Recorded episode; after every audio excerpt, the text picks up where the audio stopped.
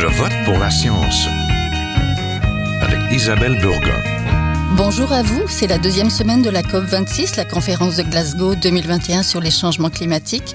Impossible cette semaine de taire l'alerte rouge pour l'humanité lancée par le groupe d'experts intergouvernemental sur l'évolution du climat. Le GIEC avait publié en août dernier un rapport très sombre sur ce qui nous attend si nous ne parvenons pas à réduire nos émissions planétaires de gaz à effet de serre. Au mois de mars dernier, plus de 2000 scientifiques ont signé un traité de non-prolifération des énergies fossiles. Ne serait-il pas le bon moment de passer à l'action et d'embrasser un plan mondial pour abandonner l'extraction du charbon, du pétrole et du gaz? C'est le temps d'embrayer pour maintenir un climat vivable pour toutes les espèces et d'accélérer la transition vers les énergies propres. Comment faire ça? Nous en parlons avec nos invités. Restez là.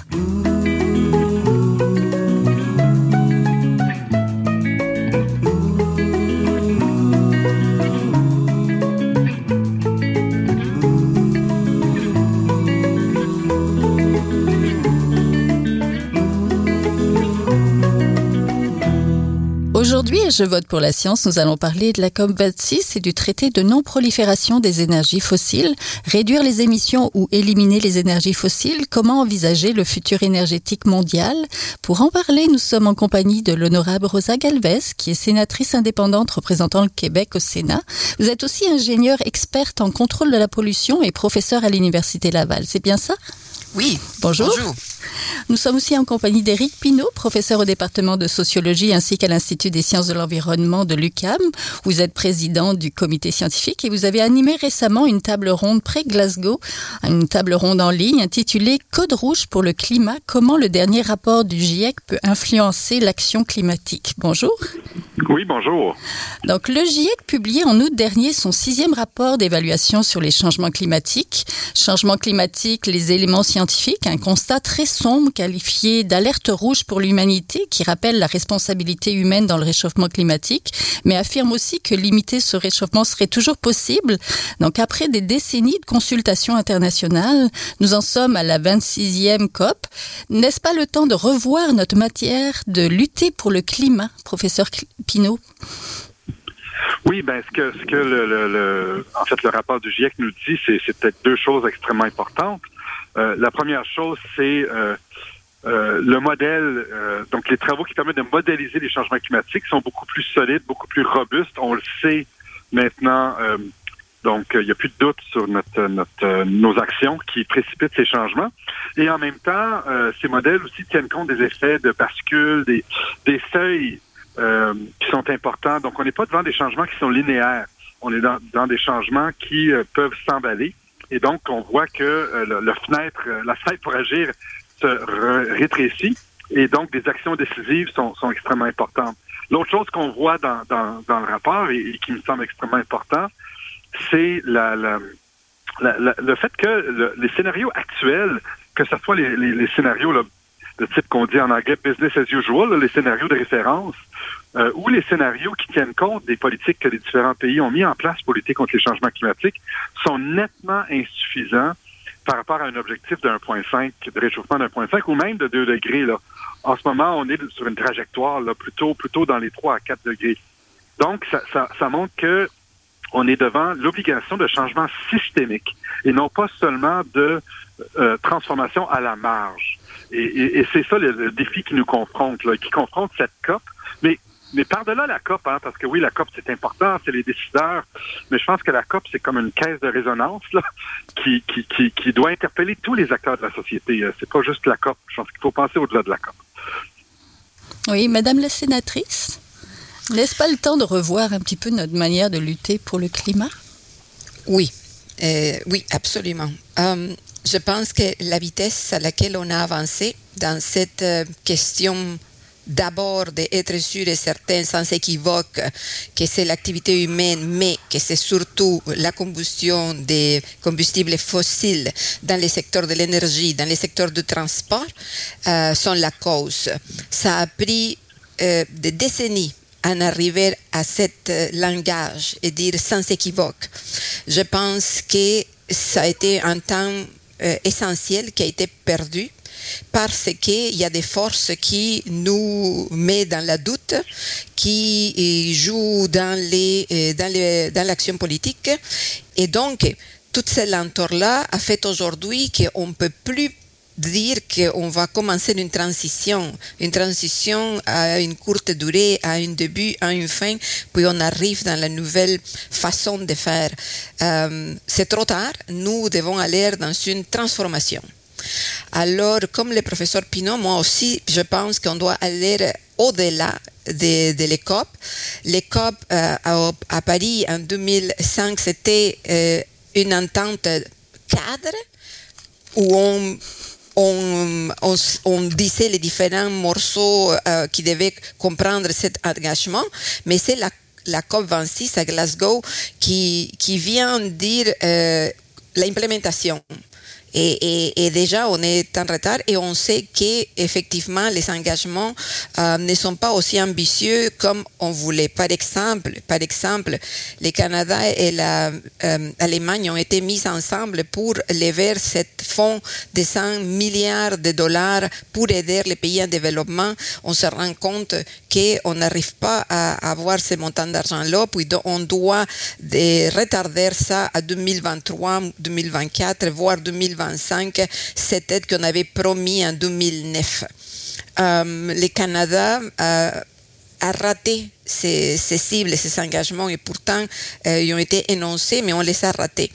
Et donc, oui, on est au moment d'employer de toutes les mesures possibles parce que c'est comme a dit le professeur Pinot, on est en code rouge. Donc, qu'est-ce qu'il nous faut là? C'est quoi qu'il nous, faut pour nous réveiller puis passer à l'action? Il y a beaucoup de discours, mais il n'y a pas assez d'action. Et je pense que les mouvements qu'on voit, des, des, jeunes, des professeurs, des scientifiques, des retraités, des, des docteurs, euh, tous ces mouvements, 70% de la population, je pense, dans le monde, mais on a les pôles au Canada qui nous disent qu'on eh, veut de l'action.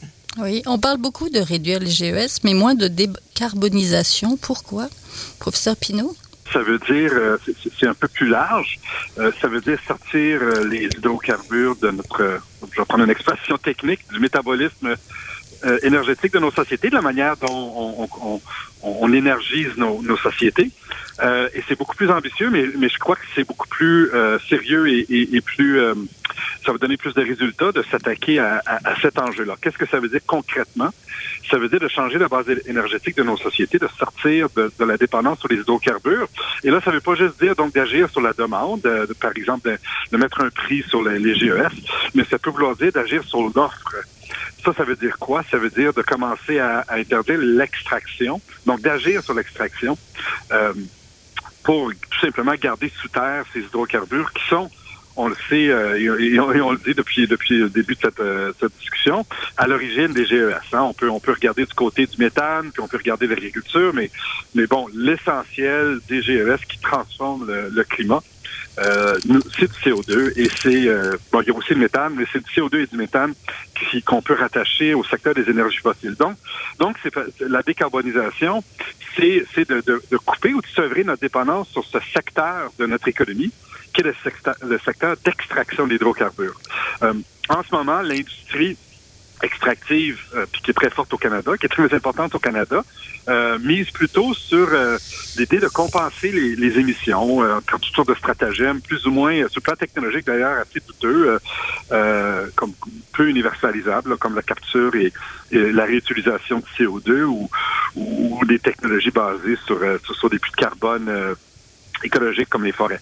La, la, la, les stratégies beaucoup plus prometteuses et beaucoup plus robustes de décarbonation vise à, carrément changer la base énergétique. Alors, alors c'est là où on en est. On en est là, je dirais, sur le plan scientifique. On n'en est pas là sur le plan politique, malheureusement. Et, j'ai hâte de voir au Canada avec le nouveau ministre de l'Environnement si ça va changer la donne. Mais j'en doute. Je crois que le, pari avec le diable que le gouvernement canadien euh, euh maintient, c'est-à-dire financer la transition par l'extraction de sable bitumineux, va être maintenu là, jusqu'à nouvel ordre.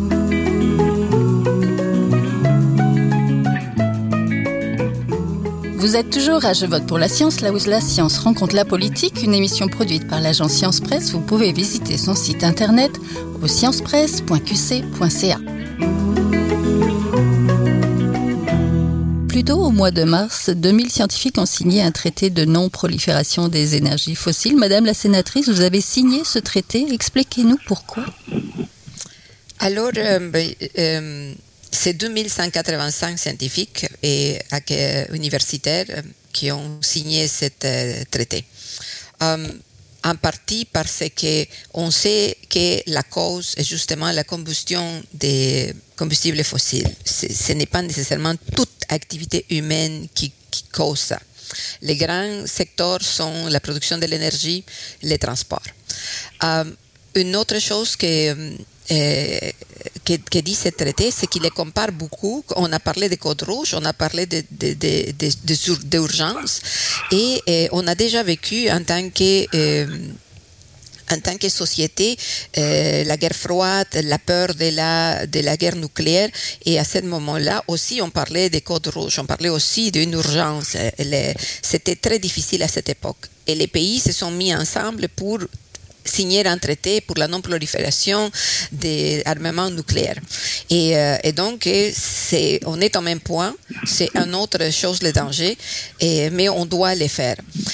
Mais aussi, pourquoi personnellement je l'ai signé, je vous viens de l'expliquer, c'est que je pense qu'on a pris trop de temps à, jouer avec les mots en et les probabilités. On a parlé des 97% de certitude, après ça des 99% de certitude, puis là on est sans équivoque. Et donc, donc, euh, on a perdu des temps vraiment très précieux euh, qu'on aurait dû. Et je pense que c'est à cause de forces, des forces de, de lobbying et des forces des, des, des, façons de voir les, les capitalismes extrêmes euh, de consommation à outrance sans réfléchir sur les externalités de ça.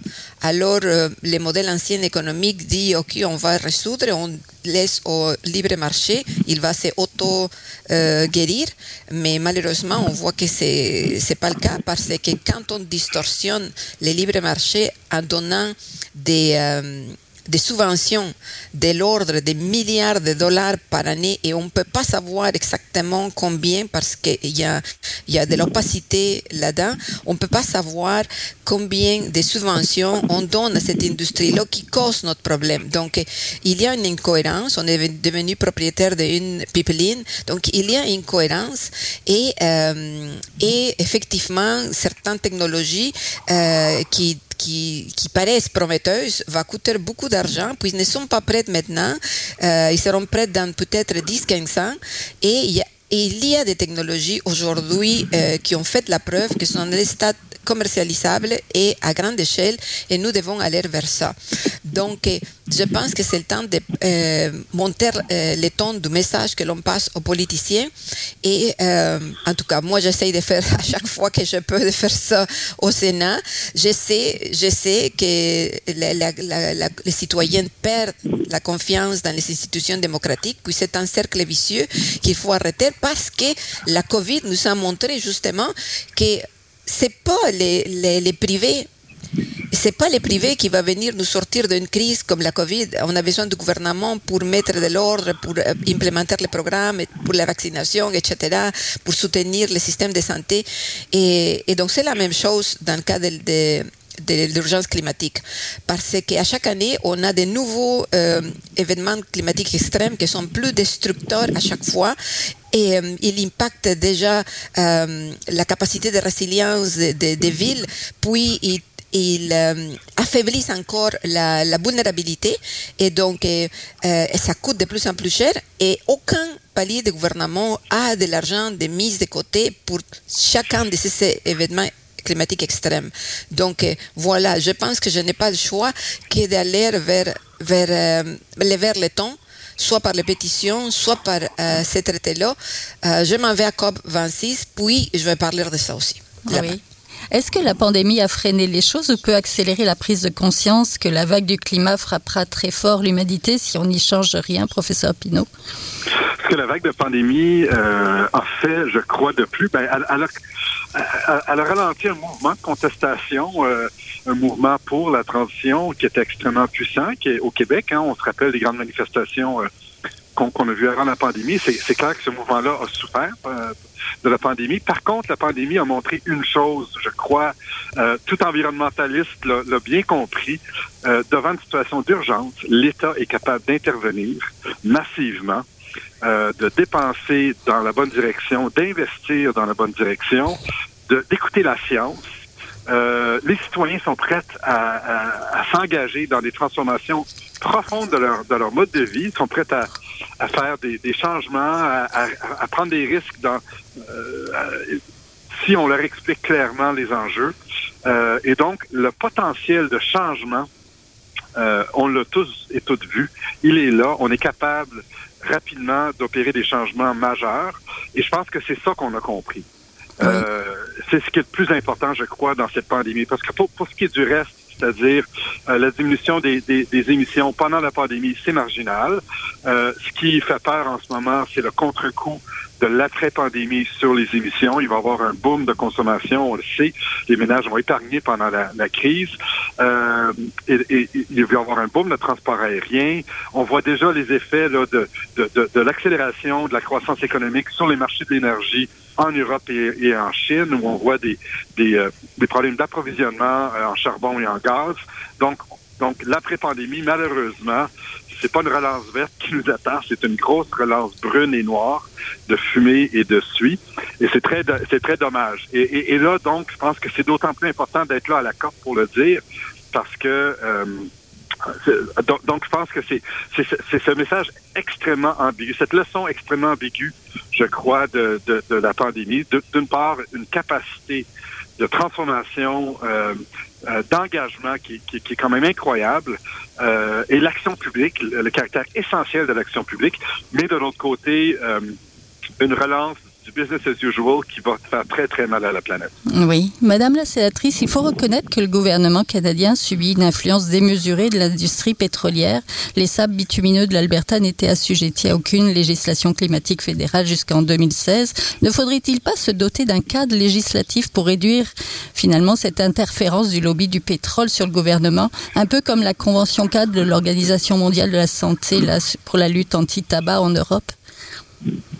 Merci. Oui, c'est ce qu'on a écrit et dit et répète, euh, dans, notamment dans notre article qu'on a écrit dans le Climatoscope euh, euh, l'année passée.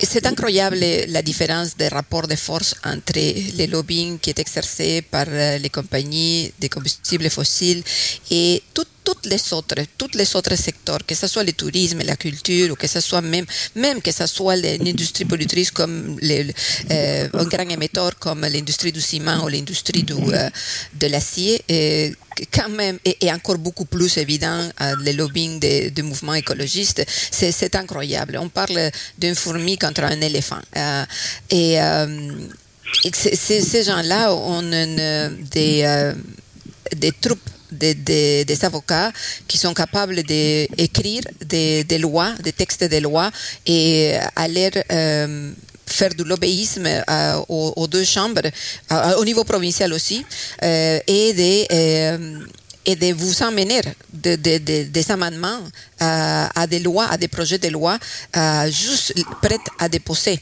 Et donc, il faut avoir une vraie compréhension de tous les enjeux, une vraie euh, euh, compréhension de tous les mécanismes et les procédés, comment ils sont interconnectés pour qu'un politicien puisse être ferme.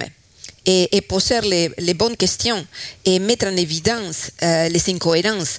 Et c'est très difficile. Et, je, dans ce sens-là, je comprends. Je comprends. Si j'en ai 35 ans derrière moi en carrière, en, en et je comprends ces enjeux-là, mais c'est pas tout le monde. On a eu une réunion hier et on parlait de la COP26 à des, à des parlementaires, puis euh, je voyais qu'il y avait des termes techniques que les gens ne comprennent pas. C'est quoi un NDC C'est euh, euh, qu'est-ce que c'est Pourquoi ça s'appelle COP? Non et donc et, et c'est quoi les objectifs? Et donc il y a beaucoup d'éducation à faire et je compte sur mes collègues scientifiques pour faire de la vulgarisation. Euh, J'ai un autre groupe qui s'appelle des universitaires euh, euh, au Québec qui, qui produisent des, des, des tomes, euh, des livres avec un recueil de, des informations vulgarisées qui sont euh, disponibles aux citoyens et, et je pense qu'il il faut faire ça parce que sinon le rapport de force est, est, est pas est, est difficile. Euh, aussi, il faut dire qu'il y a vous savez, il y a comme. C'est vrai qu'il y a l'Alberta, oui, qui, a une économie de, peu diversifiée et qui a une économie de style boom and bust. Ils sont habitués à ce cycle de grandes richesses et, et, de, et de catastrophes. Et euh, il y a une partie de, leurs politiciens qui se rendent compte de ça, puis qu'ils veulent sortir, qu'ils veulent avoir une économie diversifiée et la, l'Alberta est bien placée pour diversifier son économie au niveau du tourisme, de l'agriculture, de la, pharmaceutique, de la foresterie, euh, de l'intelligence artificielle. Euh, et donc, c'est une question de volonté politique, mais aussi c'est une question que les gens euh, se rendent compte. Et donc, c'est pour ça que mon bureau a écrit un, un livre blanc sur une relance propre et juste pour parler de cette transition, transformation euh, qui doit tenir compte des gens et qui doit tenir compte des travailleurs, parce que ces travailleurs-là de l'industrie euh, des combustibles fossiles doivent transitionner, doivent se trouver euh, un autre Et je vais vous dire, j'ai rencontré plusieurs euh, euh, représentants des, travailleurs, puis euh, plusieurs fois on m'a répété cette histoire-là. Ils m'ont dit, a welder is a welder. Un soudeur est un soudeur. Alors, et puis ils m'ont dit, pensez-vous que j'aime ça, mettre en danger ma vie en, m'exposant à des gaz, en m'exposant à des, à des situations difficiles d'emploi, à avoir cette dévastation de, de, de, de, la terre, de la surface de la terre, et euh, dans les oil patch. Donc, je sais, je sais qu'on doit les offrir une alternative à ça. Et la même chose, c'est pour les peuples autochtones. Euh, on, on, doit implémenter, on doit euh, implémenter la réconciliation et ça doit passer par l'implication dans la vie économique, sociale des, des, Canadiennes. Professeur Pinault, vous avez justement animé une table ronde quand on parlait de vulgarisation avec Madame la sénatrice, l'importance de parler un peu plus largement dans le détail et d'expliquer. Donc, parlez-nous un petit peu de cette table ronde et comment le dernier rapport du GIEC peut influencer l'action climatique.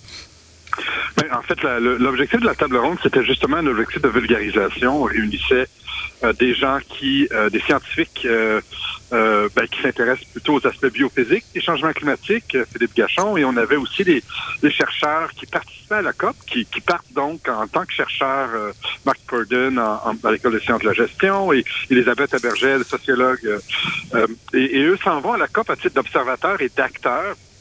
Et le but, c'était à la fois de, de, de, jeter un regard, je dirais, accessible sur ce que contient ce rapport du GIEC euh, Code rouge pour le climat, mais en même temps euh, aussi pour expliquer comment fonctionne une COP, c'est quoi les attentes qu'on peut avoir relatives à ce type de d'espace de, décision. Donc, euh, et en même temps, qu'est-ce quand on va là, qu'est-ce qu'on fait? Donc, c'est un peu ça le but. Euh, de, de, de, cet exercice. Euh, et, en même temps, on avait une, étudiante qui, en sociologie, à la maîtrise, Nadia, qui, euh, qui nous, parlait de l'attitude des jeunes par rapport, euh, et des jeunes, on parle des jeunes au secondaire, euh, par rapport à cette urgence climatique, donc leur compréhension des enjeux. Et, en fait, elle soulignait, et ça c'était extrêmement intéressant, le degré de, compréhension et même de politisation de cette jeunesse qui était beaucoup plus important qu'on pouvait euh, être porté à la croire, une compréhension assez sophistiquée finalement des enjeux climatiques de leur part et, des, actions à suivre. Et un regard plutôt critique sur... Euh, sur ce que ce qu'on peut appeler là euh, cette société des adultes qui euh, qui justement parle beaucoup mais mais qui implémente pas beaucoup euh, qui ne transforme pas beaucoup finalement ces manières de ces manières de faire donc c'était en gros le, le, but de cette de ce panel qui était de, de, oui exactement de vulgariser et de et d'échanger euh, sur cet enjeu important. Oui, quelles étaient les embûches que vous aviez identifiées justement par rapport à ben, ben, les embûches, je pense qu'on vient, on, vient de faire le tour euh, ensemble dans la, la, la, discussion qui, euh, suit. Euh, bon, les embûches principales, c'est cette capture de plusieurs États par leurs industries extractives. Ça, c'est vraiment une embûche importante. Et donc, le fait que soit ces, ces États-là ne se présentent pas à la COP carrément, qu'on pense à la Russie, euh, ou, euh, ou la Chine, où, ces États-là se présentent, mais euh, on les met liés par leur industrie extractive. Ça, c'est un premier enjeu. deuxième enjeu, c'est que les États peuvent... la capacité d'agir d'un État repose sur sa légitimité auprès de ses citoyens, mais, mais, mais en même temps, sans mouvement à l'intérieur des sociétés fort pour une transformation profonde, eh bien, la, la marge de manœuvre d'un État est limitée. Donc, donc il faut une action citoyenne. Et, cette action citoyenne, euh, bien, ben, ben elle, doit s'inscrire dans une, dans une compréhension plus large des enjeux. C'est pas juste une question de du carburant qu'on met dans le véhicule, mais c'est tout le système économique qui, euh, qui, qui, est construit autour de ces énergies fossiles qui doit être questionné. Mais donc, on, se situe dans un dans un dans, un questionnement puis dans un des enjeux de transformation sociale assez profonde qui, qui, qui implique une, Ouais, c'est ça, une, prise de conscience de, de, je dirais, des moteurs de l'insoutenabilité qui, qui est plus large que juste la question des euh, du carburant, mais qui touche à tout le modèle économique. Là, euh, Madame la sénatrice nous parlait de capitalisme. je pense que c'est, on en est là maintenant. Euh, sur le plan de la science, on en est à se dire le modèle économique dominant qui est fondé sur la croissance n'est plus compatible avec l'idée de limite écologique et donc il faut il faut changer ce modèle-là. Alors maintenant, comment ça se traduit sur le plan de l'action citoyenne et sur le plan de l'action politique. Alors ça, c'est toute une, toute autre question. Mark Purdon en a parlé un peu. Lui, lui euh, mise beaucoup sur la capacité des, des, acteurs que sont les municipalités, les, les provinces, les États américains à, implémenter euh, un peu sous le radar des grandes politiques, des, des politiques de transformation peut-être plus structurantes du côté de, du développement des énergies alternatives, en particulier de l'éolien, de, de, du solaire, donc de, de, puis aussi de la, les efforts pour bannir la, la vente des autos euh, avec des moteurs à combustion interne. Qui sont des initiatives qui sont pas prises par les grands États, mais qui sont plus des initiatives en Amérique du Nord, du moins, qui ont été prises par la Californie, le Québec, l'Ontario. Donc, c'est les provinces qui semblent agir dans, et même les villes aussi qui semblent agir dans ce domaine-là. Donc, lui soulignait toute l'importance de d'appuyer ces acteurs qui euh, peut-être sont sous le radar, mais qui sont peut-être ceux qui peuvent faire la différence à court terme. Oui, professeur Pinault? Oui c'est tout le temps qu'on avait ce matin. On, on, on, vous invitera pour parler peut-être de décroissance et de changement de système. Donc, merci beaucoup. Donc, on était en compagnie de Éric Pinault, professeur au département de sociologie et à l'Institut des sciences de l'environnement de l'UQAM, et de l'honorable Rosa Galvez, sénatrice indépendante représentant le Québec au Sénat. Merci beaucoup. Merci. Voilà, c'est tout pour cette semaine. À la régie, Daniel Fortin. À la recherche, la réalisation et au micro, Isabelle Burguin. Je vote pour la science est une production de l'agence Science Presse avec Radio VM. Nous avons des rediffusions euh, cette semaine. Ou alors, euh, vous pouvez écouter l'émission sur le site de l'agence Science Presse. J'espère que vous avez aimé cette émission. Partagez-la. En attendant, bonne semaine. Portez-vous bien. Est un chercheur typique